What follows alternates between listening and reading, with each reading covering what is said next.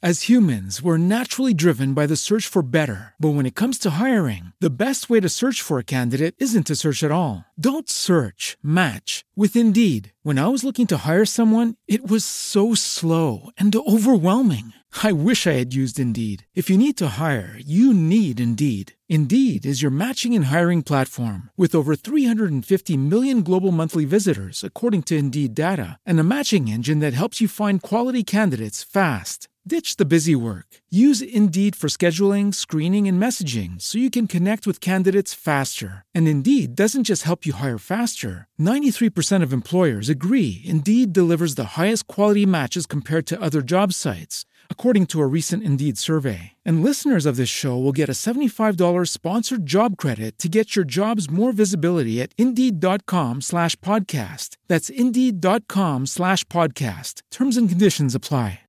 As a new Western Union customer, you can enjoy a $0 transfer fee on your first international online money transfer. Send money to your family and friends back home the fast, easy, and reliable way. Visit westernunion.com or download our app today to get started, and your first transfer fee is on us. FX gains apply, not available for credit cards and transfers to Cuba. Services offered by Western Union Financial Services Inc. and MLS 906983 or Western Union International Services LLC and MLS 906985.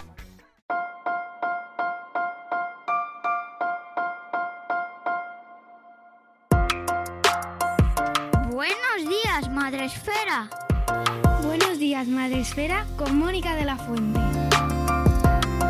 Buenos días, Madre Esfera. Bienvenidos un día más al podcast de la comunidad de Madre Esfera. Ya sabéis que en cada episodio, en cada podcast, os traemos temas interesantes, temas que os van a ayudar a afrontar este reto de la crianza, de la maternidad, de la educación de una manera siempre positiva, siempre aprendiendo, tratando temas que a veces son más complicados, otras veces son más fáciles, otras veces más intensos. Y en esta ocasión vamos a tener una entrevista a una persona chachi. Hace mucho que no hacemos gente chachi, es una sección que teníamos todos los sábados y que bueno, como el podcast va evolucionando, pues nuestras entrevistas también, porque en realidad traemos a muchísima gente chachi. Pero en este caso es una bloguera que te conocemos en la comunidad de Madresfera desde hace un montón de años, que nos acompaña eh, muy activamente siempre, que es un lujo contar con ella porque participa en todo, con una actitud siempre positiva, siempre aportando, siempre formando comunidad y encima aportando valor eh, y contenido de ayuda a otros padres, a otras familias, a la comunidad y a su audiencia, porque ahora ella ya ha ido creando poquito a poquito desde su blog y luego desde su podcast, pues ha ido creando sus contenidos, su valor, su presencia, su marca y se ha convertido en una imprescindible de nuestras vidas. Ella es... Ella es Elvira Fernández, que es una maestra, nuestra maestra gallega preferida desde... a la que queremos muchísimo, autora del proyecto La Atención Selectiva y ganadora de nuestro último eh, de, en nuestra última edición de Premios Madresfera del premio al mejor podcast por la atención selectiva, el podcast de Elvira Fernández. Y aquí que está con nosotros por fin, después de mucho tiempo ahí viendo cuándo hacemos, cuándo hablamos, por qué no hemos hablado ya. Pues aquí está con nosotros para conocer un poquito mejor a esta mujer de sonrisa perpetua que, eh, que, que, tanto me alegra dar aquí la bienvenida porque es que te tengo mucho cariño, Elvira. Ay, Mónica, ya sabes que es, es mutuo. Ahora estabas hablando y no sé, es mutuo. Para mí Madresfera es algo muy importante. A la hora de mostrar contenido online, para mí Madresfera es, eh, no sé, eh, es que es, como una parte de mi vida ya. y nada, encantado de hablar contigo. Y tú me dices a mi sonrisa, pero la tuya es que se escucha, vamos, en... La tuya la vuelta al mundo, Mónica. Es un placer, la verdad. Es un placer. Estamos encantados de tenerte aquí Estoy encantada de tenerte aquí y estoy convencida de que la audiencia también. Y nuestro objetivo hoy es, eh, hemos hablado contigo en otras ocasiones, eh, pues hablando de, de, tus posts, hablando pues, de tu blog, eh, hablando de campañas que has puesto en marcha. Ahora luego hablaremos de una campaña con la que estás ahora muy metida, pero quería que, conocerte un poquito más y que la gente conociese un poquito más a la persona que hay detrás de la atención selectiva y que nos contases cómo de repente decides embarcarte en, este mundo de la comunicación a través del blog para una maestra que tienes ya, pues estás con tu trabajo, con tu hijo y de repente un día dices, mm, necesito hacer esto. ¿Por qué?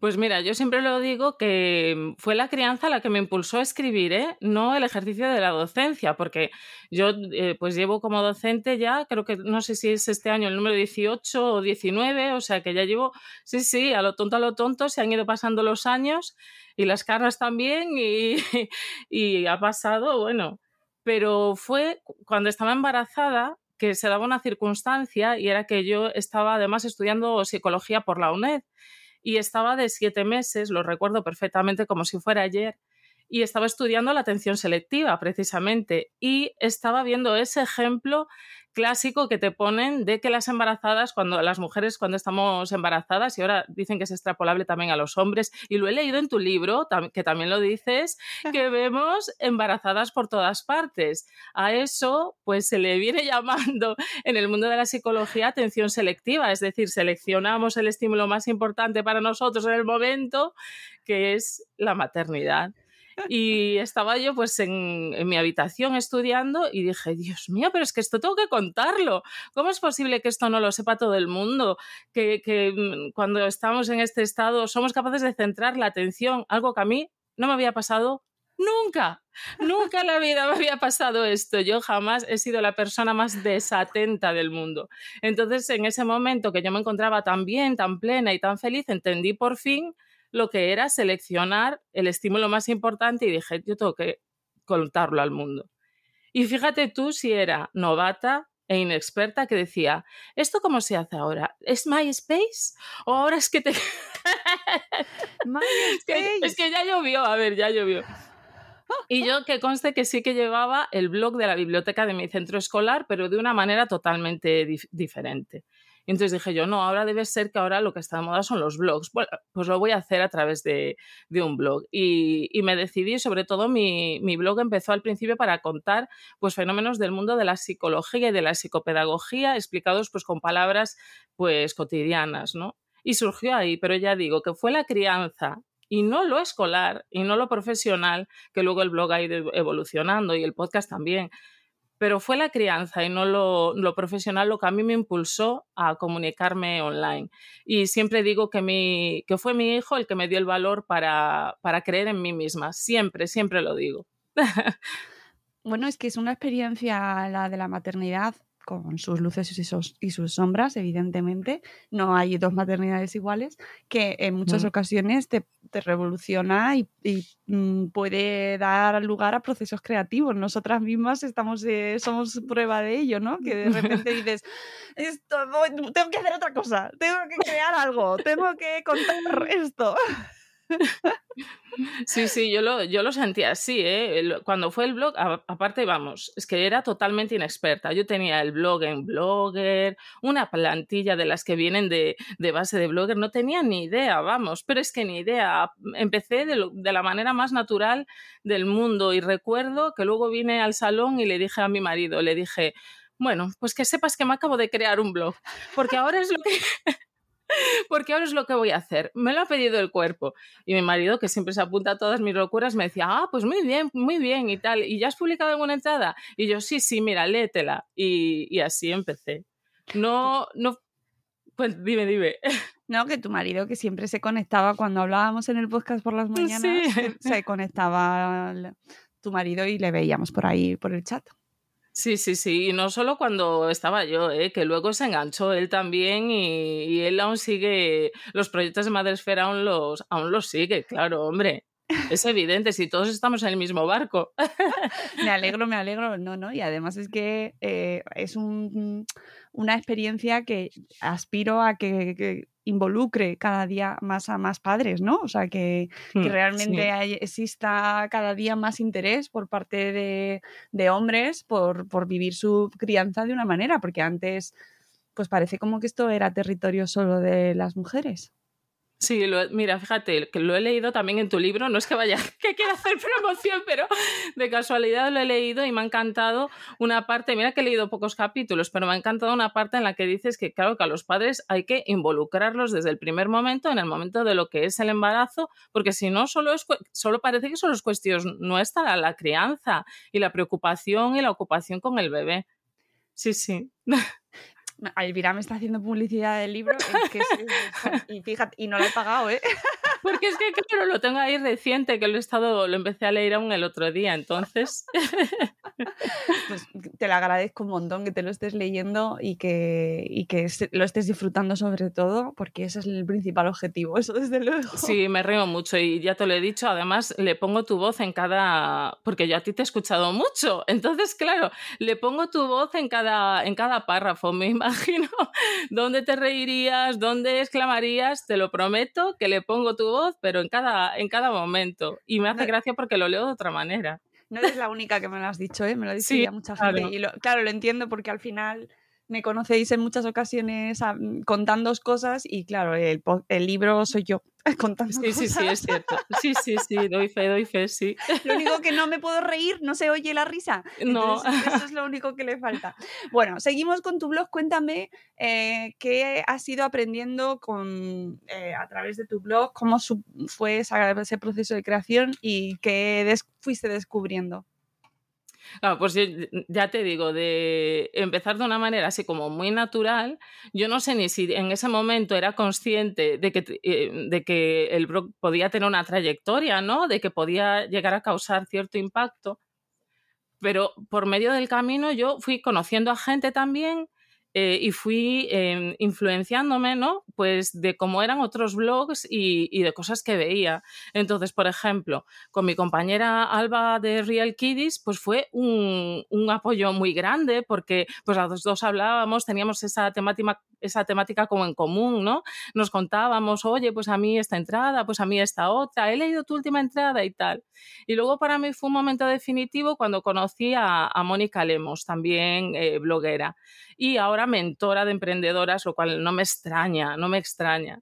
Entonces, eh, Mónica, que me, que me escribió pues, para hacer una entrevista para su, para su blog de aquella Objetivo Tutti Frutti, que todavía eh, tienen en, en activo, pues entonces me empezó a decir, es que tú tienes que mejorar un poco, claro, ella sabía, tienes que mejorar un poco, claro, yo no tenía ni idea, es que era muy paleta, te lo digo, ¿eh? Tienes que mejorar un poco, hacerte tu propio em, dominio. yo decía, pero ¿qué es esto? ¿Qué me está contando? Eh, pues eh, invertir en una persona que te cree una imagen para el blog. Y yo pensaba, pero a ver, realmente ¿Cuál es mi objetivo? ¿Yo hago esto por dinero? ¿Quiero simplemente divulgar? ¿Qué es lo que quiero? Entonces fui, definiendo un poquito qué es lo que quería del blog y cómo lo quería. Y Mónica me ayudó muchísimo. Mónica Lemos para mí fue un antes y un después en, ese, en ese, modo de, de comunicación. Y hasta llegar a día de hoy tengo que reconocer que me ha ido muy bien, sobre todo por el apoyo de otras personas. No digo que yo no me lo haya currado a ver pero tengo que reconocer que conforme, pues a lo mejor vosotros, por ejemplo, a través del, podcast recomendabais un escrito o de la newsletter, eh, pues a la vez que otras personas del ámbito pues de la educación o de la crianza iban pues mencionándome y tal, yo fui creciendo poco a poco hasta convertirme en la persona que soy hoy en día, pero es que ha sido pues eso, gracias a, vosotros, a, Ingrid Mosquera, a María Eugenia eh, López, a personas como, bueno, em, no sé, es que podría nombrar así a bastantes personas ¿no? que me han apoyado y que me han, eh, pues, que han contactado conmigo pues, a través del blog y de otros, y de otro, y luego hemos colaborado, que al final esto es de lo que se trata, ¿no? de, generar una comunidad en torno, en torno a nuestros ámbitos de interés. Y yo tengo que reconocer que yo, pues, porque vamos, yo creo que ya puedo decir, ¿no? Sin que me dé vergüenza, que he conseguido cierto éxito, ¿no? a ver, lo voy a decir. Claro que sí, y además puedes sentirse, puedes sentirte muy orgullosa y muy querida, Elvira. Sí, pero a mí eso me cuesta un montón. Ya, pero somos todos Me cuesta iguales. un montonazo, Al final, pero muchísimo. nos, eh, somos más capaces de decir a los demás lo bueno que de asumir lo propio. Sí, sí, a mí eso me cuesta mucho. Es algo que tengo que trabajar porque ya viene de mi infancia, quiero decir. A mí me cuesta mucho lo de la autoestima, es algo que me tengo que seguir trabajando constantemente. Pero vamos, sí, que a estas alturas ya puedo decir, oye, pues sí, me ha ido bien, he conseguido grandes cosas. Y para llegar a este momento yo mm, eh, creo que es fundamental la gente que me ha apoyado. Por, por eso yo estoy pues inmensamente agradecida. Qué, qué maja. Y evidentemente la gente colabora contigo te apoya porque tú también pues has ido em, colaborando con otras personas, pero en el sentido de, eh, de participar en iniciativas, siempre te apuntas a todo, eh, participas en carnavales de post, ayudas a otras personas a difundir iniciativas o proyectos, te apuntas a un bombardeo, lo que Hmm. se viene a llamar, ¿no? Y eso al final eh, es fomentar comunidad, es crear, es compartir, es, es mm, pues eso, que es sembrar y, luego recoger, ¿no? Con lo Sí, claro. Es que realmente, a ver, para alguien que empiece, que sepa que una manera de crecer es esta. Que luego hay otras, sí, pero que una manera de crecer es esta. Que realmente tú cuando colaboras con los demás, en los proyectos de los demás, el tuyo también crece. A ver, y yo, no, sé- no sé cuántas veces me ha dicho la gente, pues es que no deberías a lo mejor participar en carnavales de post. Y, pero ¿cómo que no? Si yo tengo un blog. ¿Por qué no voy a participar en un carnaval? Si a mí eso, sí, sí, porque, bueno, hay gente que piensa que el prestigio está en otras cosas, pero para mí no. Para mí realmente hacer comunidad, aprender de otras personas, participar en el, en el carnaval de post, pero no solamente con mi post, sino leerme los de las compañeras, los de los compañeros, no sé.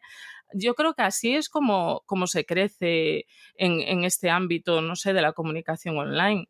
Mm, El otro día sacó mm, eh, Marín Nieto un, un podcast que decía que hay personas que hacen podcast pero no escuchan podcast, por más extraño que parezca. Lo- Es que lo he escuchado recientemente y esto me lo recuerda un poco. A ver, que realmente para, para crecer en este mundillo también tienes que leer a los demás y de los demás aprende muchísimo. Y comentar, que hace eh, esto antes se hacía mucho. Sí, re- nos va a quedar muy nostálgico. sí. Pero, pero es verdad que comentando en los blogs se creaban sinergias y se, se generaban relaciones que ahora eh, apenas se dan. De hecho, es verdad que habría, habría quien comentaría por, mm, bueno, pues por, Sí, por, figurar, ¿no? ya. pero em, era como una eh, tradición ya, como una, o sea, tú ibas a los blogs tú- que conocías o no y aportabas, dabas tu opinión, la gente te conocía, la gente se leía los comentarios, había como una dinámica más de conversación que ahora eh, con las redes parece que existe conversación. Pero, No, pero eh, no la hay. no es exactamente de la misma manera porque no, no es tan recíproco el comentar en un post de Instagram eh, donde a lo mejor hay 800 comentarios, no, no se va a ver igual. lo siento. No, pero no, no, no, no. Yo estoy totalmente de acuerdo. No. Y la, y la manera en la que se genera la conversación es un infierno luego leer todas las conversaciones. de- a la hora de un espectador leerlo, eh, no es igual de fácil leer en un blog los comentarios y las conversaciones tan interesantes que se dan en los comentarios que leerlo en un muro de Instagram, donde depende de dónde lo estés leyendo, el formato te lo hace infernal. Sí. Bueno, es que yo creo que ya está hecho para que tú publiques imagen. A ver. Claro, pero a ver. sí, pero el algoritmo te motiva a que comentes, ¿no? Te dicen los que saben de estas cosas que tienes que comentar un post, o sea, publicar post, pero luego a interactuar con tu comunidad porque tienes que dar feedback a lo que te dan tus seguidores y que lo suyo es que, y que el algoritmo premia la conversación, pero tengo la sensación de que no se premia la conversación real, sino tan solo el, eh, el número, ¿no? Como el, Claro. el haber dado ahí a- e- el interactuado, pero no se busca. No el contenido. Claro, porque si se buscase un contenido real, se premiaría eh, la accesibilidad, existiría una accesibilidad real para leer eh, esas Exacto. conversaciones. Claro. Claro. Yo es que, aún por encima, antes de, de ser bloguera, fui muy forera. Claro que esto a los millennials no tienen idea ya, ¿eh? porque vamos, yo recuerdo mis primeras incursiones en pasarme horas y horas y horas en Internet fue a través de los foros. Yo era una loca de los foros, a mí me encantaban. Que conste que entraba en foros de algo que no tiene nada que ver con, todo esto, que yo, yo me inicié en los foros de música, era en lo que entraba. Entonces ahí... asustando, Elvira. No, no, bueno, bueno, nada extraño, de verdad. Te imaginas que sale de aquí algo oscuro. Bueno, a saber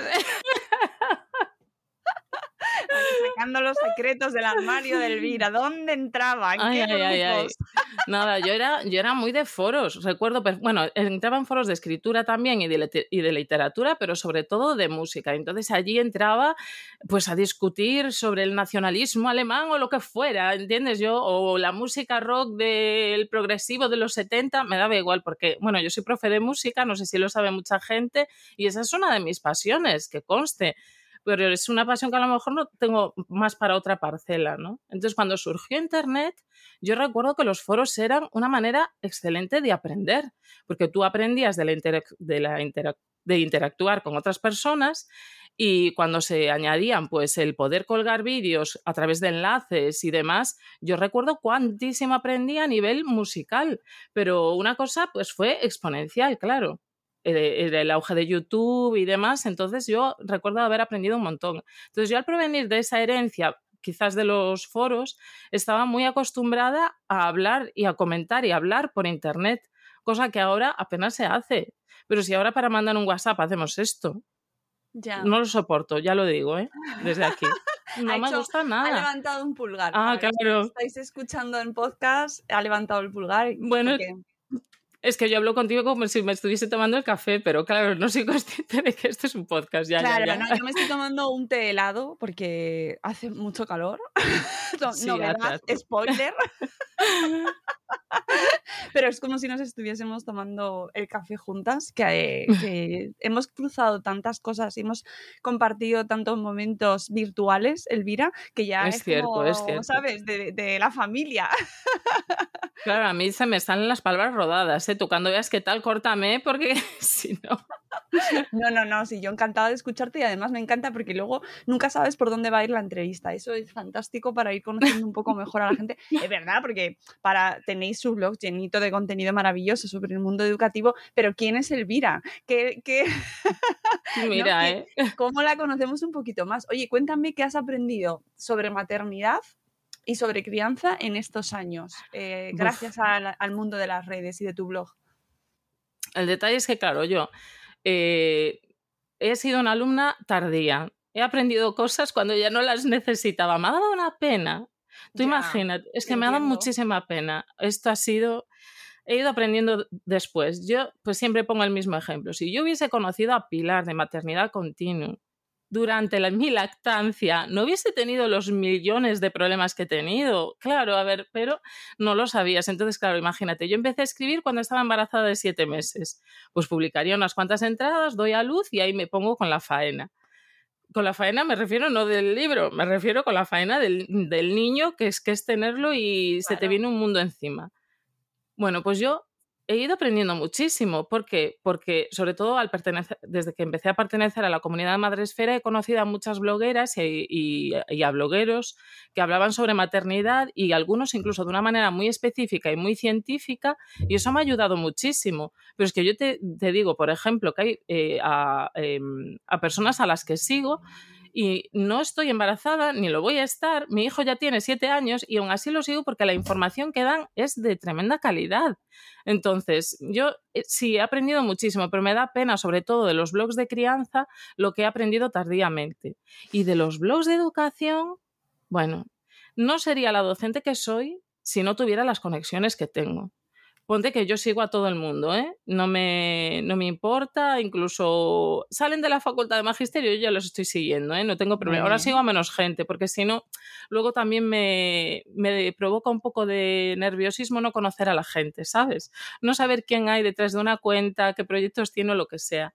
Pero sí que es verdad que a nivel educativo, bueno, es que hay muchísimas cosas que he aprendido a través de las, redes, de las redes, pero muchísimas, buenas y malas, ¿eh?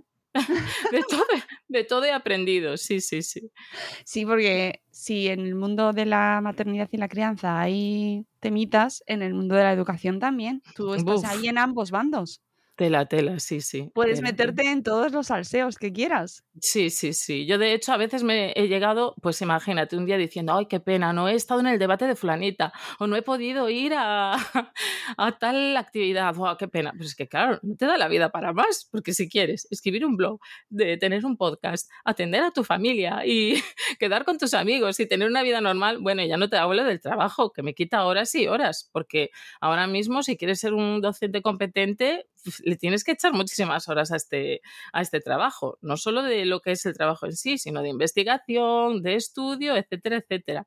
Por lo tanto, yo me pregunto cómo lo hacía en aquellos años de forera, claro, mira lo que hacía, pues pasármelo bien todo el rato, entonces claro, me sobraba el tiempo, es que eso también lo hablo en el libro. claro. No has llegado, todavía, no pero hay un capítulo dedicado a qué hacía yo con mi tiempo cuando no tenía hijos, ¿no? O sea, ¿en qué, ¿en qué ocupaba yo el tiempo? O sea, ¿cómo es posible que con todas las cosas que podría hacer y qué hice? Entiendo totalmente, vamos, totalmente. Y yo muchas veces eh, digo, jolín, lo que hubiese sido el Viriña si desde el minuto cero hubiese mantenido este ritmo de trabajo tan constante. Porque, a ver, duele decirlo, pero el maestro con los años mejora. A ver, me da pena y yo evidentemente a todas las generaciones de alumnos los he querido muchísimo y, los he, y les he hablado por suerte desde un respeto que me ha salido natural, pero he aprendido muchísimo en el, en el camino. Entonces, claro, yo me voy perfeccionando y los tiempos cambian. Claro, ¿qué has, has aprendido principalmente como maestra que, en lo que has cambiado en estos años? Mira, mm, voy a poner un ejemplo muy esclarecedor. Las inteligencias múltiples. Mira, claro, tú imagínate. Hace como tropecientos mil años, yo creo que más de 15, me comentan de hacer un grupo de trabajo. Yo era el primero que hacía. Lo hacemos muchos docentes. En los grupos de trabajo te juntas con gente de tu claustro y entonces te formas en una determinada temática para implementar mejoras en el cole. ¿no? Pues en este centro en el que estaba eh, había un grupo de trabajo sobre educación emocional. Bueno, pues yo a partir de ahí me leí el libro de Goleman, que todos, bueno, de aquella era lo que había, porque era, estaba como emergente, ¿no? La educación emocional no se hablaba mucho de ella todavía. Bueno, ahí hicimos una investigación porque además de aquella, los centros de formación del profesorado trabajaban como muy duramente, te pedían muchísimo trabajo, muchísima producción, te, pedían muchísima burocracia, de todo. Aprendí sobre esta temática y justo cuando acabó el curso, esa compañera mencionó las inteligencias múltiples, ¿vale? Bueno, las menciona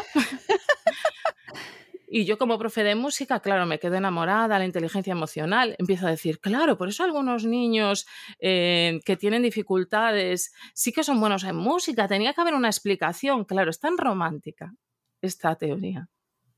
Te engancha tanto que luego pasan los años y te enteras de que hay una evidencia científica y de que el propio Howard Gardner nos dice que las inteligencias múltiples no existen y luego sabes que las se siguen preguntando en todos los exámenes de oposición. Sabes que hay opositores que se presentan y que van a hablar de las inteligencias múltiples solo por quedar bien en la oposición, pero que no son verdad, que no son ciertas, que nos han engañado. Pues ese, eh, yo creo que eso es un ejemplo que resume mi paso por la educación. He implementado cosas, me he arrepentido, vuelto para atrás, luego he probado otras, por momentos me ha preocupado muchísimo la inclusión, desde el COVID me ha preocupado muchísimo las necesidades educativas personales y las diferencias de clase. Yo creo que ahora es en lo que más metida estoy, es lo que más me, es lo que más me, motiva, ¿no? El alumnado que no tiene un acceso a la educación del mismo modo que otros, que lo tienen, por así decirlo, más fácil, que pensamos que no, pero sí que esto existe. Hombre, Hombre, existe, Quien, piense, quien piense que no es que está, está, vive precisamente en el privilegio ahí en el que no tienen problemas nadie. O no esos problemas, tendrán otros, pero esos no. Y entonces, claro, la educación es esto, es ir cambiando constantemente, evaluarte constantemente, hacer esa autoavaliación, hay que lo oído en gallego, esa autoevaluación que tenemos que hacer los docentes, ¿no? De nuestra misma competencia a, la hora de ejercer eh, la profesión y que muchas veces no se hace y que en muchos casos tú sabes que hay compañeros que no la hacen. Pero yo te puedo decir que me he desdecido de cosas que hacía hace no sé cuántos años, que he vuelto a retomar incluso algunas veces, no sé, es un mundillo muy... Y lo que más me ha ayudado es, pues eso, conocer a gente online, bueno, leer mucho, evidentemente, y en los últimos años, sobre todo, basarme en, en lo que es la evidencia, que no siempre es la realidad educativa por desgracia. Es más, los centros de formación del profesorado muchas veces no se guían por la evidencia. Entonces es donde dices, bueno, yo me muero. Uh, pero no, pero es que es así, a ver. Las oposiciones es otro claro caso. ¿Por qué? Pues porque en las oposiciones se sigue preguntando eh, no directamente sobre, la, sobre, por ejemplo, las inteligencias múltiples, pero sí se preguntan eh, pues, casos prácticos, la gente hace alusión a las inteligencias múltiples y yo, por ejemplo, si fuera eh, tribunal de oposición, ese examen yo ya lo invalidaría. No te basas por la evidencia, no puedes ser docente. Tú tienes que tener una, una evidencia científica. Bueno, yo te digo que se estudian en casi todas las academias, porque al profesorado en general gusta. Claro, y a las familias también. Y mm. es que además esto lo hablé con Albert Reverter el otro día. Eh, es un concepto que ha, que ha tenido un éxito brutal, como tú bien dices, es muy romántico y, y, ha cuajado tanto y se ve muchísimo, muchísimo, muchísimo, muchísimo en las cuentas de Instagram de profes. Muchísimo, muchísimo, muchísimo. Y no sabes hasta qué punto dices, madre mía, y, y esos son profes en activo. Ya. Mm, con toda la buena intención del mundo.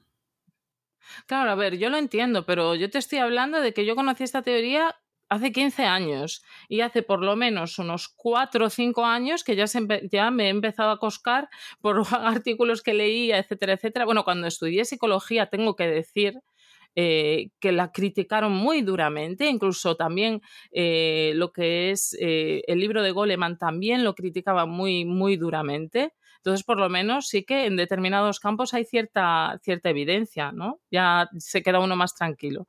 Pero lo importante es que por lo menos existe una persona que oponga un poquito, ¿no? Que dé otra versión para que tú leas y... Oye, yo sigo a cuentas en Twitter que no me gustan especialmente. ¿Vale? Mira lo que voy a decir. Pero las sigo porque a veces leo cosas que me hacen cierta pupa.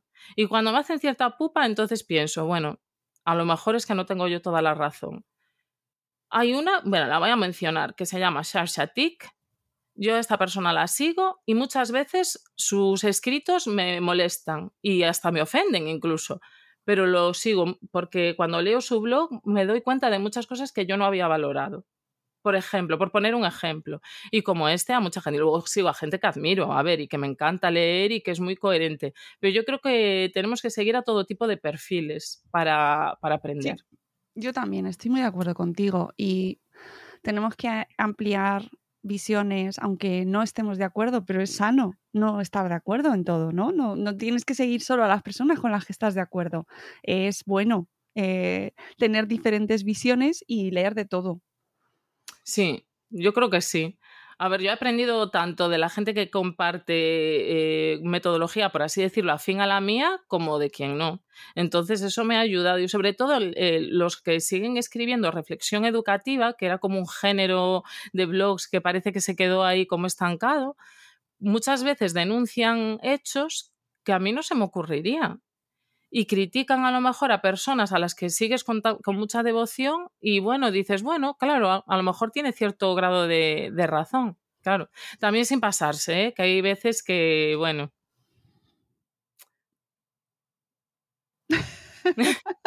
que tampoco es cuestión de, de, ir ahí en la herida, que ahora vemos de todo, ¿no? Pero Sí, ha quedado, ese silencio ha quedado muy evidente, pero sabemos de lo que hablamos. Es decir, la, se puede conversar y no estar de acuerdo y tener una conversación con respeto y eh, sin llegar a descalificarte ni, insultarte ni bueno es que en redes estas mm, cosas pasan, pero cuando eh, me pasa cuando veo a maestros eh, peleándose igual que cuando veo a médicos peleándose también me pasa cuando veo a madres, ¿eh? pero es verdad que hay ciertas profesiones con las que no sé, de repente ves a gente enfrascada en riñas y dices, "Mm, estás, estás dando muy mal ejemplo, la verdad. Claro, claro, porque realmente, hombre, pues discute, argumenta, di con, pues con tus propias palabras eh, lo que quieras transmitir, pero tampoco es necesario pues descalificar a los demás o simplemente decir tú no vales, tú aquí no entras.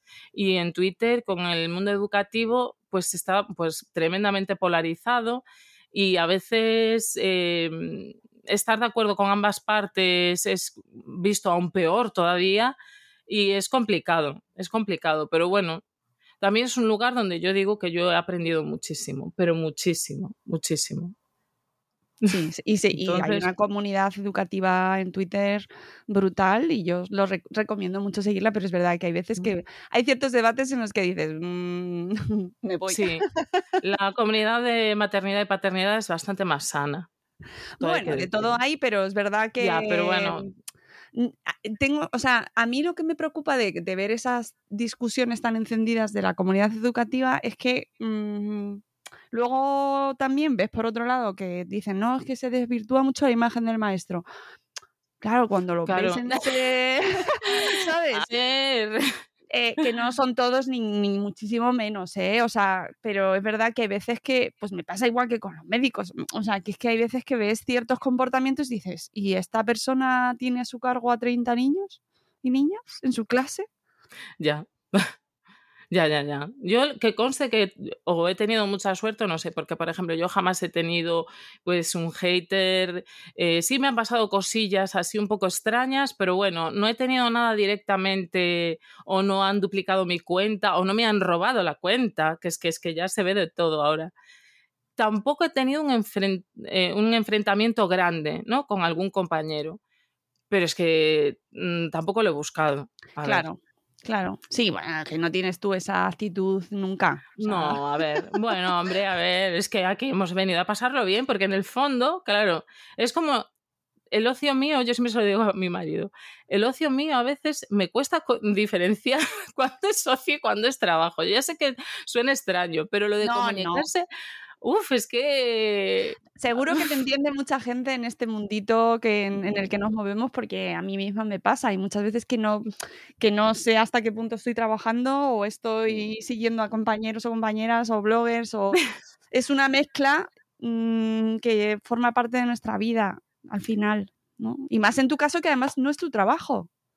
As humans, we're naturally driven by the search for better. But when it comes to hiring, the best way to search for a candidate isn't to search at all. Don't search, match with Indeed. When I was looking to hire someone, it was so slow and overwhelming.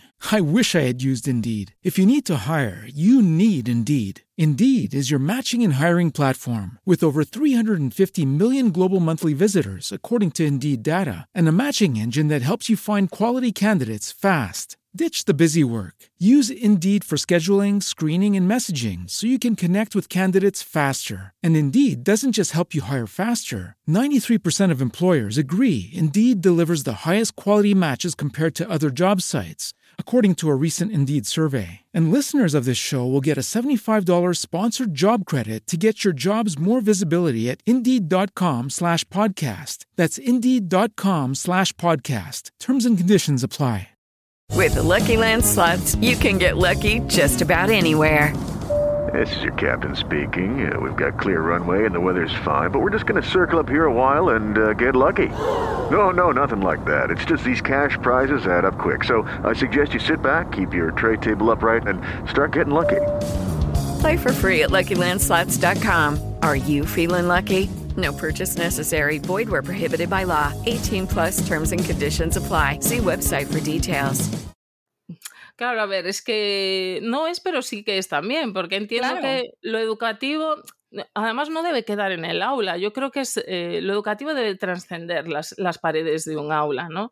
Y como estamos trabajando ahora mismo los docentes, como hay un salto cualitativamente enorme en relación a cómo se trabajaba antes, los padres y las madres tienen que saber realmente los colegios tendrían que estar, pero muchísimo más abiertos a que sus comunidades educativas conocieran cómo se trabaja dentro.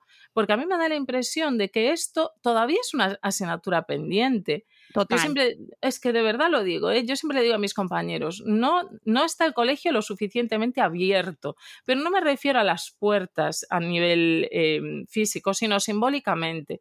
Si cada semana alguien a través de las redes sociales, y sería un buen empleo además, expusiera cómo trabaja, yo creo que cambiaría muchísimo eh, la visión del profesorado, porque yo veo, es que además trabajo, siempre digo que a lo mejor es una burbuja, pero trabajo en un centro donde del primero al, último son grandísimos profesionales que tienen sus vidas fuera de, lo que es el, mundo educativo y consiguen eh, pues eh, sus éxitos, sus, no sé, trabaja en un ambiente muy enriquecido, entonces esto también ayuda, pero no lo suficientemente expuesto que también se respeta porque, bueno, hay gente que no lo quiere, que no se quiere exponer de esta manera, a ver, también es muy respetable, pero no lo suficientemente expuesto para que se comprenda cómo es el trabajo en un aula y, tanto que ha cambiado, no sé.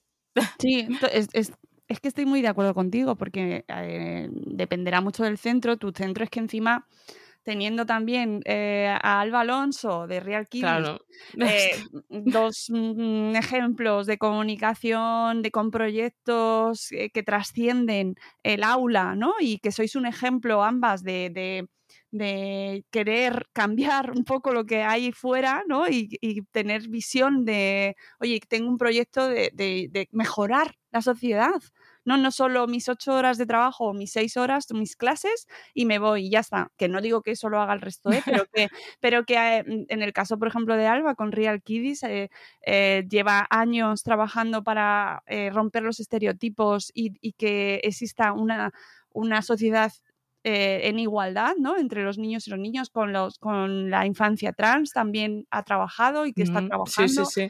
Eh, tú, en tu caso, divulgando sobre educación, sobre psicología educativa, sobre educación con evidencia, sobre eh, cuestiones que afectan, como por ejemplo el tema de la inclusión y los patios inclusivos. Es decir, es que sois, en tu caso, en tu centro, pues tenéis ahí unas circunstancias que a lo mejor no se dan en todos los demás. Que no digo que en todos los colegios tenga que haber profes blogueras, ¿eh? Pero...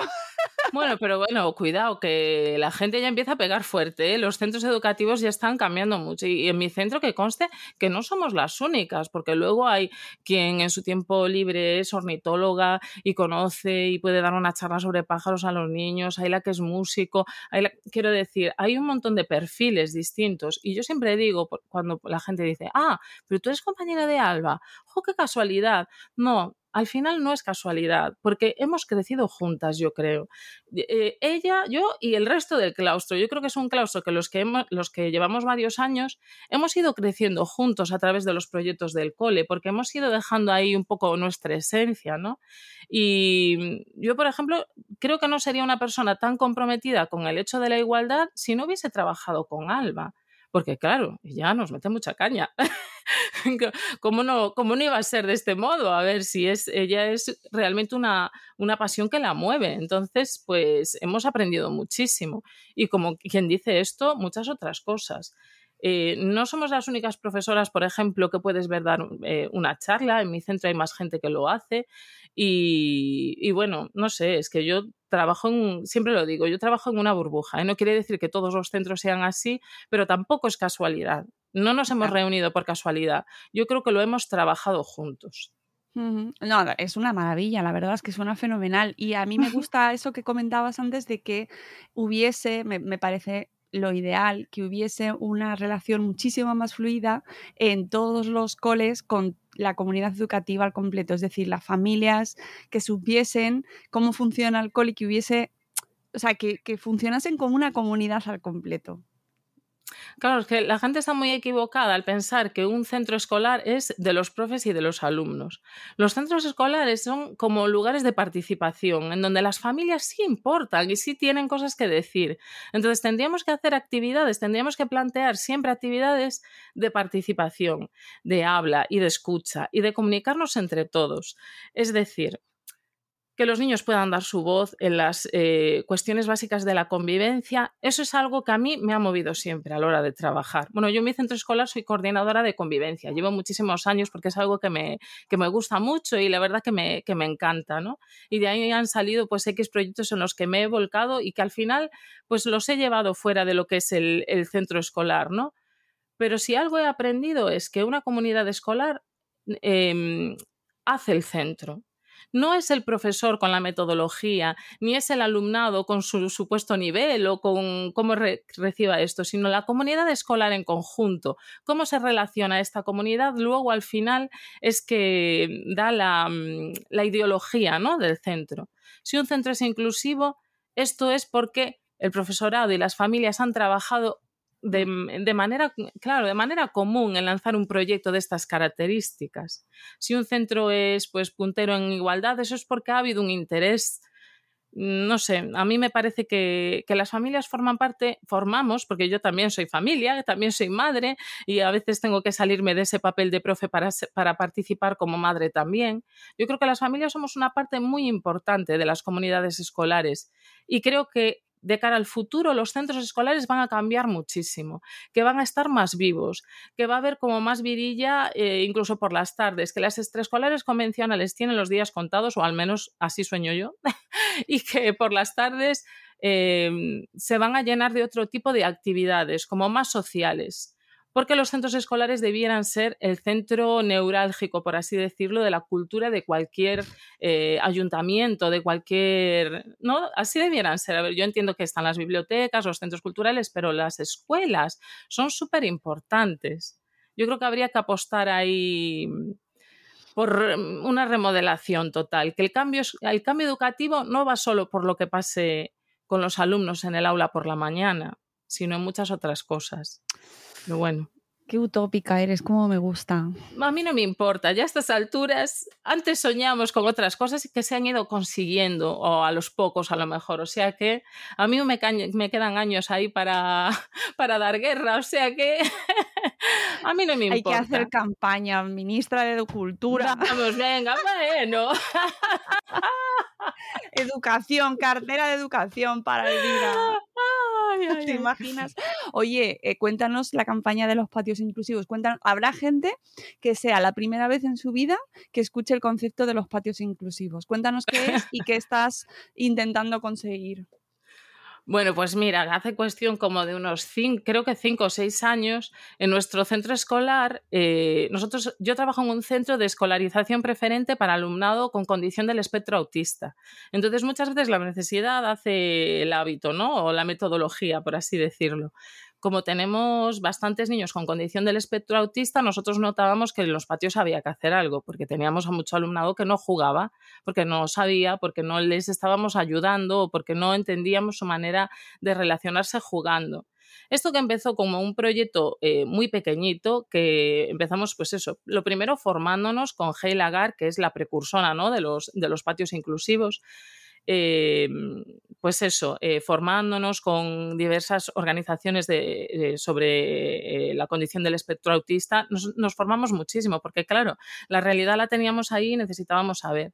Entonces ahí fue que fuimos cogiendo el gustillo por dinamizar los patios, es decir, que el patio de recreo no fuera simplemente ese espacio donde sueltas a los niños en el recreo a la en plan barabunta, que salen todos corriendo y gritando mmm, de un lado para otro, que no se tenía muy claro eh, cuál era esa función del docente ahí, si solo tenía que estar viendo, si tenía que educar. Y nosotros le dimos un giro totalmente de, no voy a decir de 360, que si no te quedas donde es, ¿no? Es de 180, ¿no? y lo que hicimos fue eh, cambiar el patio de recreo, es decir, cambiar la organización espacial, es decir, eh, los ambientes, crear otras opciones de juego, que no hubiese solo fútbol, no eliminarlo, ni prohibirlo, ni penalizarlo, pero que hubiese otras opciones para otros niños y que se repartiera el patio de una manera más democrática. Y lo segundo, organizar los recreos, es decir, todo lo pedagógico que hay en un aula a nivel de inclusión para el patio también vale. Ah, pero es que aún por encima en el patio te va a cumplir una función tremenda y es que te va a ayudar a que los niños y las niñas jueguen, que es un derecho fundamental. Eso ya lo sabéis en Madresfera porque ya hay una charla sobre esto, de reeducar en el juego, claro. Maravillosa. sí, la tenéis en el canal de YouTube del MBD del año pasado. Claro, pues entonces todo esto viene, surge de este proyecto, ¿no? De patios inclusivos, que no son más que hacer el patio accesible para que todos los niños y todas las niñas puedan jugar. Entonces, para que el que no lo sepa, pues eh, tiene que saber ya de ya que el patio del recreo es un lugar donde se desarrollan habilidades no solo lúdicas, sino también cognitivas y sobre todo sociales. Es la antesala a la vida social adulta. Los niños van a aprender cómo comunicarse y van a aprender a ser mejores ciudadanos, muchas veces en el patio, porque lo que es por la tarde mis, pobres, a ver, que los tenemos en las extraescolares, con los deberes, que los profesores también tenemos mucha culpa de esto, ¿eh? Ellos no juegan pobres. A ver, a ver, esos deberes.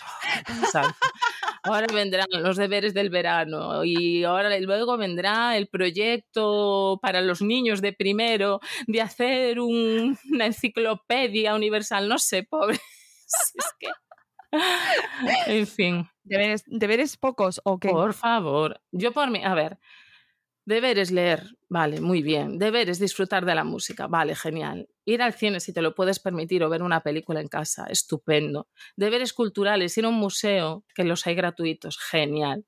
Pero deberes, haz el ejercicio en la página 1 a la página 20, o no sé. Es que yo he escuchado tantas burradas, tantas animaladas y luego, deberes, en primero, hombre, no, jolín, no me pongas deberes a unos niños de primero. ¿Qué sentido tiene eso? Si lo que queremos es que ellos se enganchen al sistema, que quieran venir al cole, no que digan, Buah, ya mi profesora Elvira me ha mandado el rollazo de los ejercicios del libro, yo trabajo sin libros, ¿eh? pero bueno, de la página tal a la página. No, hombre, entonces, nada, esta situación en la que los niños no tienen tiempo para jugar, muchas veces hace que los patios eh, de los recreos sean el único tiempo que tienen de juego. Tiene que haber una responsabilidad ahí eh, a la hora de legislar los patios, que no ha habido hasta ahora y que no tiene trazas de haber, porque si no lo ha habido con el nuevo cambio legislativo, yo lo primero que he hecho al ver la nueva ley, los eh, borradores y demás, es buscador, patio, nada, patios, nada. Patios inclusivos, nada. es lo primero que he hecho, te lo prometo, ¿eh? Ni ver los currículums de las asignaturas que yo doy, ni ver nada. No, he hecho una búsqueda para saber si esto estaba legislado y luego me las he leído. Bueno, voy a cachos, ¿eh? En lo que, en lo que más me interesa, sí, porque bueno, otra vez me, me, va a costar otro cambio de ley, ¿eh? Tengo que reconocer.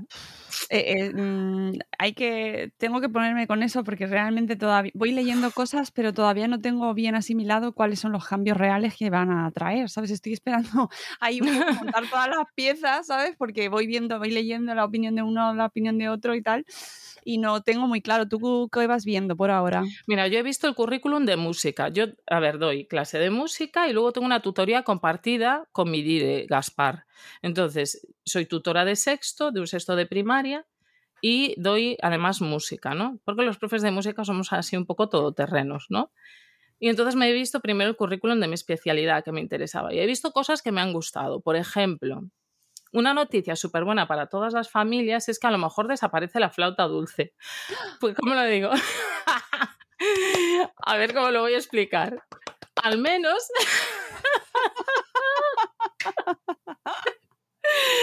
Esto que va a contentar a familias y a docentes por igual, porque la mayor parte de los docentes de educación musical odiamos la flauta dulce, todo hay que decirlo, es en mi opinión, muy positivo, porque se puede trabajar la melodía con otros instrumentos. Y como ya había profesores que fueron un poco valientes y dijeron, bueno, aunque esté en la ley, yo me la salto a la torera y voy a tocar ukeleles. Que eh, yo, sí, sí, de verdad. A mí me ha pasado. ¿eh? Muy Nosotros tocamos el ukelele el año pasado. bueno, qué suerte. Pero fueron mis hijos. En, tu, en vuestro cole, pues qué suerte, ¿eh? porque a ver, yo ahí me he mantenido, en el, en el fondo soy una pringada, ¿eh? porque ahí he dicho, bueno, venga, pues si lo dice la ley, vamos a... Pues al, los que, al principio te tengo que decir, desde mi perspectiva de familia que lo vivió así como sorprendida, mm, dijimos todos, ¿qué? ¿Qué?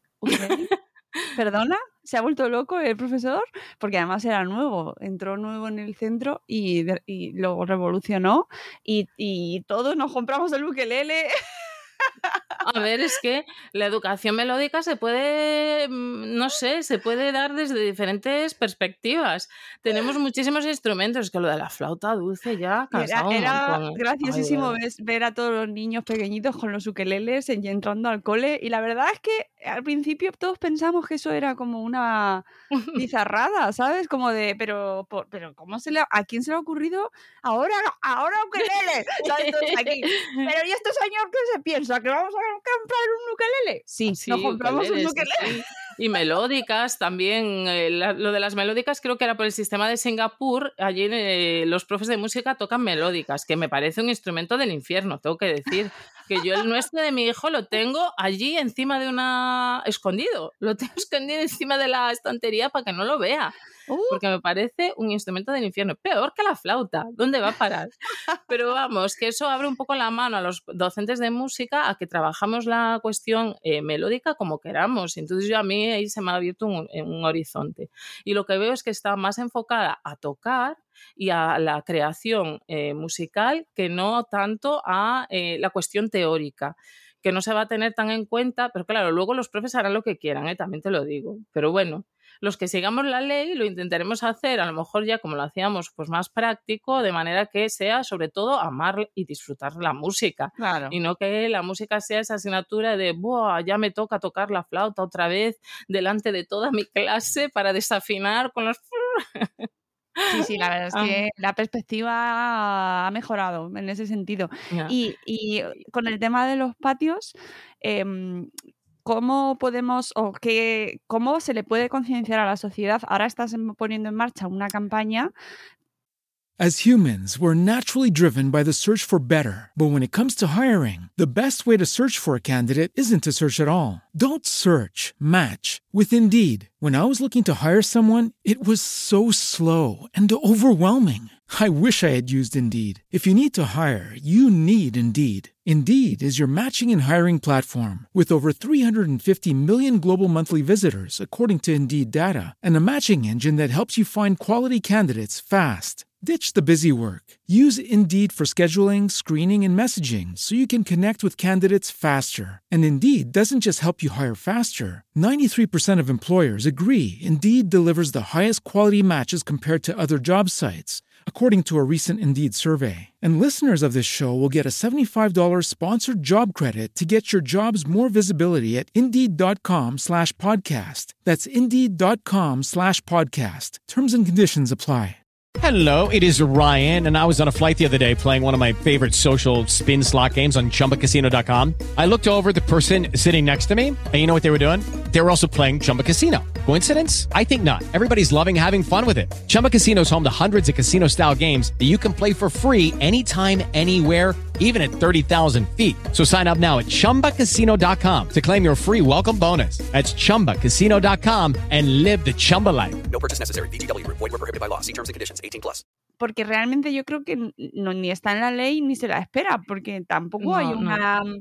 No está en la calle, ¿no? La gente no va diciendo, oye, no. este patio de cole, mira el patio. No, no, no, nadie. y me sorprende, porque claro, después de empezar con este proyecto, eso, como dije antes, hace unos cinco años, yo sí que es verdad que he ido a otros centros a tratar de impulsar proyectos de patios inclusivos. Entonces yo me creía que era algo como más, eh, no sé, como más generalizado, pero no. Todavía hay muchos centros que no entienden la diferencia entre patio inclusivo y cambiar simplemente el patio, etcétera, etcétera. Y en esta circunstancia, pues se me ha dado la, situación eh, que se han puesto en contacto conmigo gente de, la plataforma Osoigo, que es eh, una página web que yo no conocí, que no, no, no sabía de ellos, vamos, y que ponen en contacto a personas pues, que, les, que les mueven X causas con políticos que quieren escuchar, claro, porque hay de todo. Entonces ellos hacen eh, pues ese tipo de gestiones que, que, mm, tú como ciudadano de a pie pues no sabes hacer, no tienes los contactos ni, ni nada. Entonces funcionan como change.org ¿no? que lo que haces es firmar una petición y si esa petición recibe más de 500 apoyos, que bueno, son bastantes, pero bueno, son asumibles si la, si la causa es una causa buena y es una causa necesaria, ¿no? Pues si, si tienes estos apoyos, ellos hacen todo el trabajo de ponerse eh, en contacto con los políticos necesarios pues, para llevar este tipo de, peticiones, ya sea eh, a nivel parlamentario de tu comunidad autónoma o a nivel Senado o lo que ellos consideren dependiendo del apoyo que, reciban y de la respuesta que reciban de, de los propios políticos. Entonces yo ahí estoy metida, por favor, unos apoyitos. Pero explícanos por qué es necesario que cambien los patios. Es decir, ¿qué problema tienen los patios? Habrá quien diga, pues es que mi patio está fenomenal, los niños juegan a lo que quieren.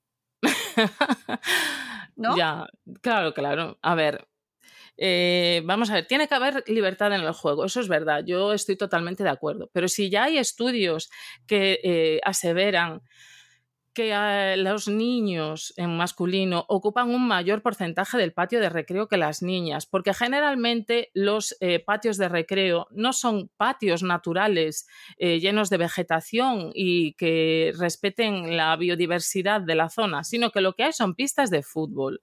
Entonces, lo, que esto provoca es que los eh, cinco días de la semana en el recreo los niños jueguen generalmente al fútbol.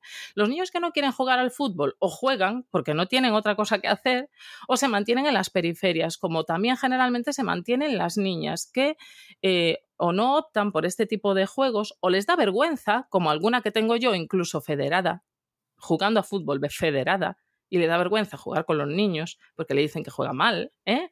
Esto me lo he encontrado yo así de veces. O sea que, entonces, además de todos estos niños que se quedan excluidos de un juego que es mayoritario, hay que tener también en cuenta que hay niños que si no les explicas de una manera eh, X cómo se juega un partido de fútbol, van a llegar al patio y no se van a enterar.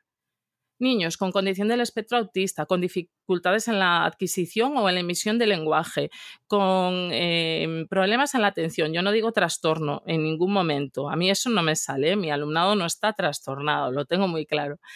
Pues ese alumnado lo que necesita es, primero, que les anticipes la situación lúdica, que tú les cuentes cómo va a ser el juego en el patio y luego que se lo entregues como, pues las normas en pictogramas, con eh, marcadores visuales grandes, con toda una serie de pedagogía que sí teníamos en el aula, pero no teníamos en los patios. Claro, pero es que para un niño a lo mejor con condición del espectro autista, cuando va a jugar al patio, lo que ve es un caos, que no se entera de nada a lo mejor porque ve a la gente corriendo, saltando, gritando por ahí, pero no lo entiende. Sin embargo, si los docentes creamos una serie de rincones de juego y además a mayores eh, dinamizamos una serie de juegos que pueden ser populares, que pueden ser de, no sé, inventados incluso, pero con unas normas claras que conozcan todos y todas, entonces se produce la magia. ¿Y por qué digo la magia? Porque yo me he ido con recreos conflicto cero. ¿Eh? Recreos tranquilos en donde se ha escuchado a los niños gritar y jugar y cantar, pero donde no ha habido conflictos, porque, mm, a ver, yo no sé, no es nada en contra del fútbol, que si está bien dinamizado a mí me parece que está bien, pero genera muchísimos conflictos y son conflictos que suben del recreo a las aulas y que generalmente la hora después del recreo suele ser para, eh, para resolución de estos conflictos y no debiera ser. Sí, pero es que esto pasa, es una realidad, de verdad. ¿En qué centro no pasa? En muy pocos, en muy pocos. Es que en el recreo es donde más conflictos hay, porque los niños están libres y entonces ellos se relacionan. Y es normal que cuando tienen esas edades tengan conflictos constantes, porque están reafirmando su personalidad, porque todavía no tienen las habilidades necesarias para comunicarse entre ellos. Entonces, los patios inclusivos, los objetivos que tienen son reducir el impacto del bullying, eh, aceptar esa idea de inclusión para todo el, el centro escolar, que se vuelva a jugar como hacíamos antes, no como lo hacen ahora, que ahora lo único que conocen son juegos que han sacado de YouTube, eh, que no sé, que juegan a tal marca de tal juguete. No juegan a esos juegos que jugábamos antes y esto no es un filtro de color rosa de los años anteriores, no, no, es que antes se hacía bien y hay que volver un poco a la parte de antes y dejarnos de tanto juego tecnológico, que yo no tengo nada en contra de las tecnologías si no están bien aplicadas, dejarnos de tanto tiempo de juego tecnológico y pasar más al juego social, porque este juego social desarrolla una serie de destrezas que necesitamos para ser ciudadanos de primera. Aunque parezca que no está conectado, sí, no, no, sí, está claro. Lo está totalmente. Yo te, estoy escuchando y me está encantando todo. Ahora bien. Cuéntame. Em, mm, ¿quién se encarga de dinamizar esos patios? Porque ahora mismo, esas horas de recreo, em, los niños salen, habrá, supongo, quien vigile el patio, ¿no? Quien lo controle y tal, pero ya está. Eso, ese tiempo no está gestionado por el colegio en ese sentido. Y eso habría que hacerlo, con lo cual alguien se tiene que poner a trabajar.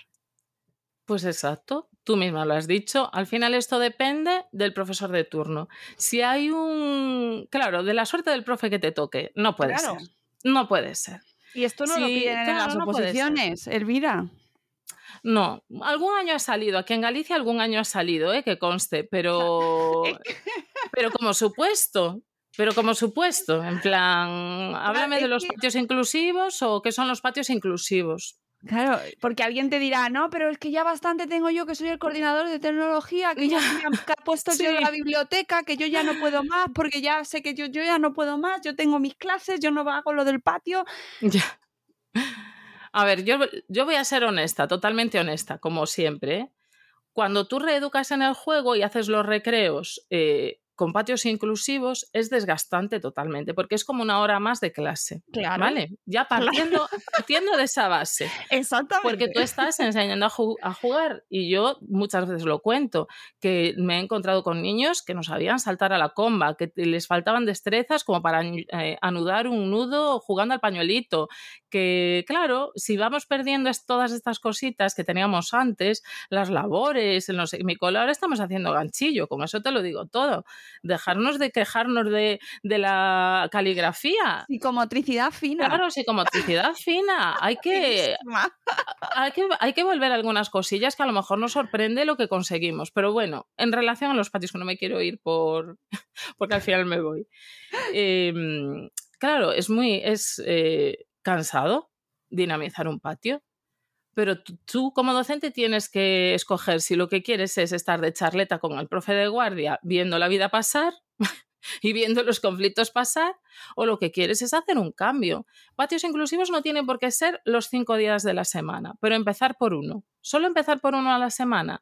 Y sobre todo lo que hace falta ahora mismo es una legislación, un cuerpo que lo legisle. Y como hay un coordinador de convivencia, otro de biblioteca, otro de, en nuestro caso, de normalización lingüística, de dinamización de lengua galega, bueno, que haya un coordinador de patios que lleve un proyecto en todos los centros escolares y que esto no sea, que no dependa de la buena voluntad de algún docente. Amiga. ¿O no? Amiga, yo te lo compraba ya mismo. Claro, claro.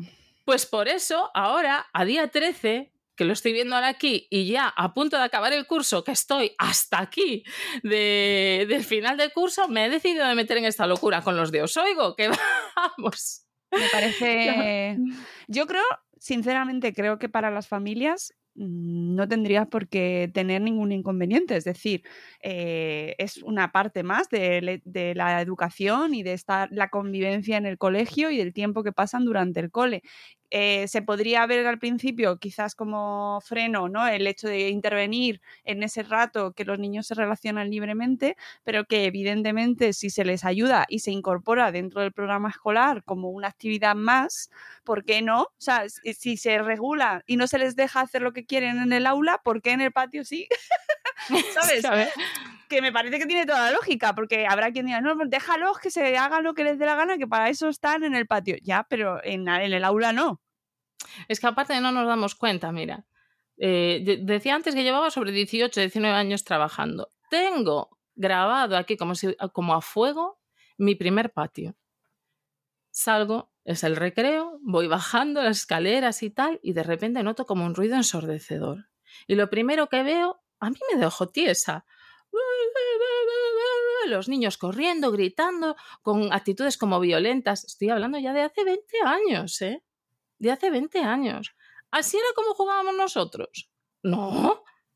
Yo recuerdo de estar jugando una temporada a la goma, otra temporada a la cuerda, otra temporada jugabas al escondite.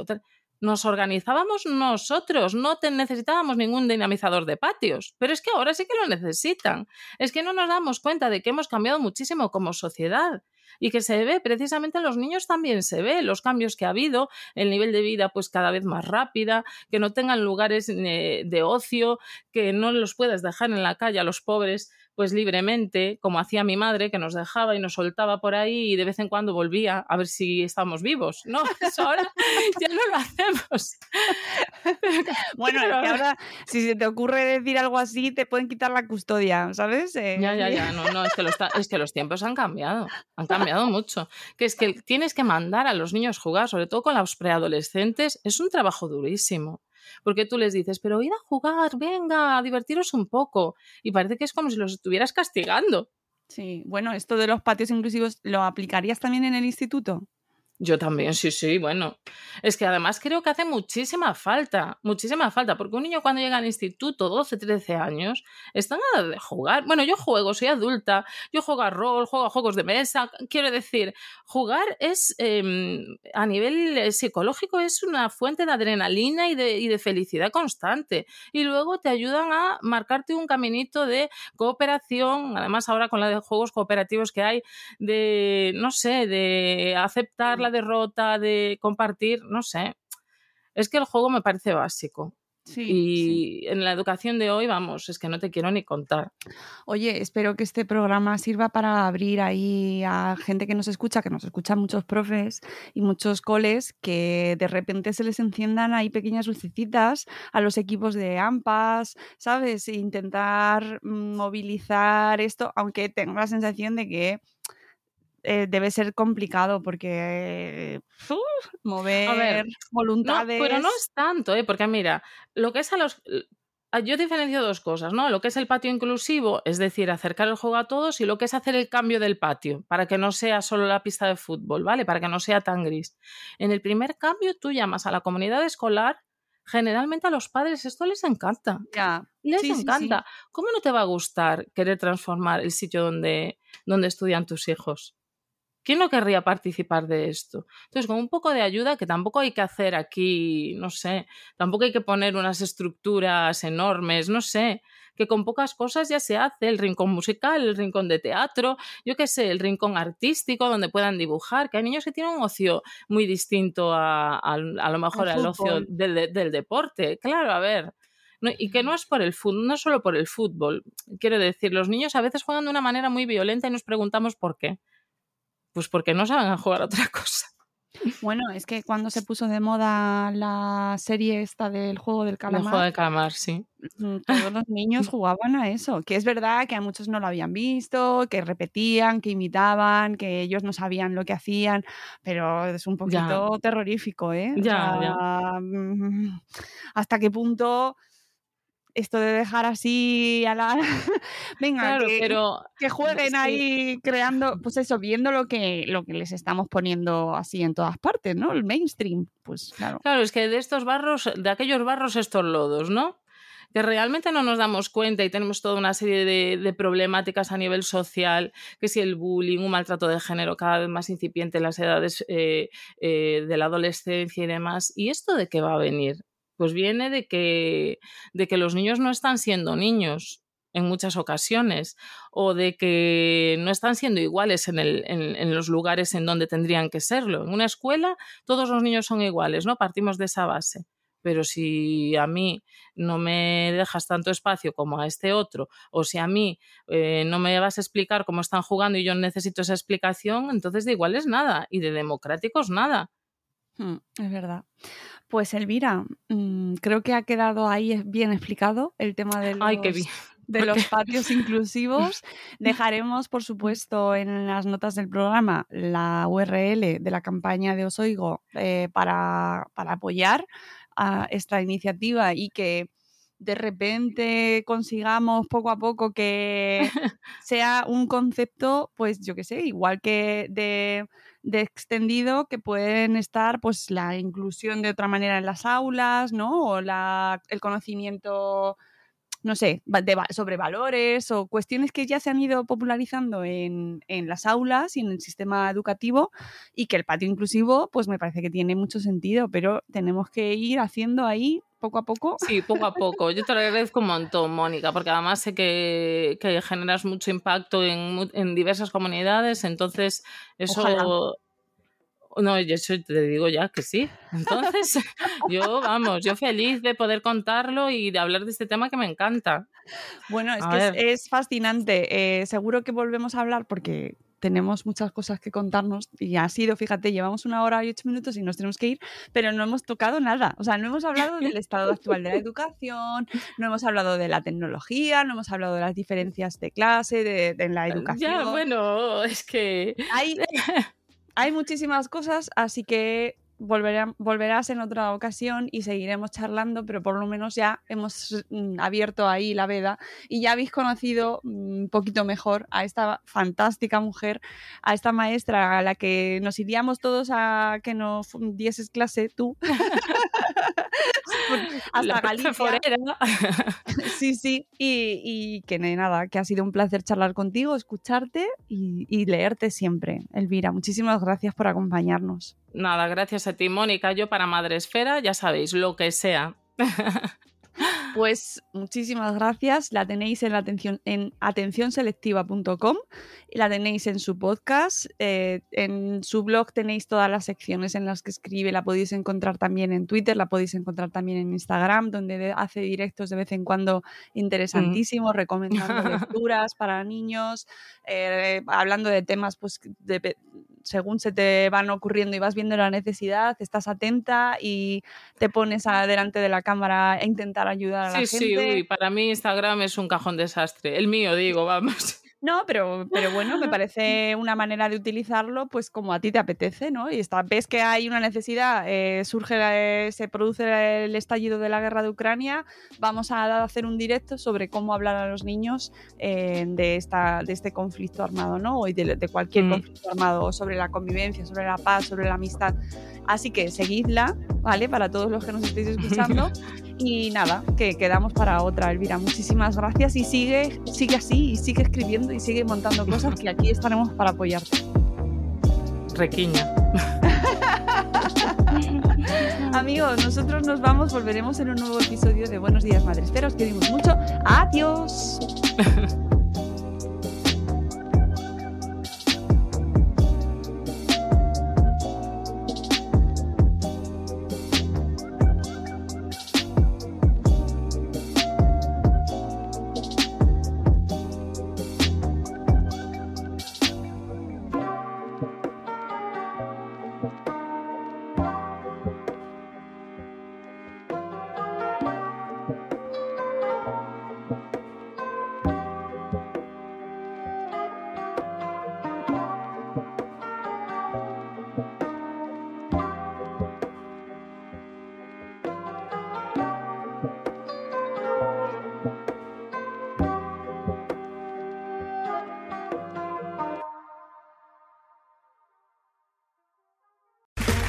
Okay, round two.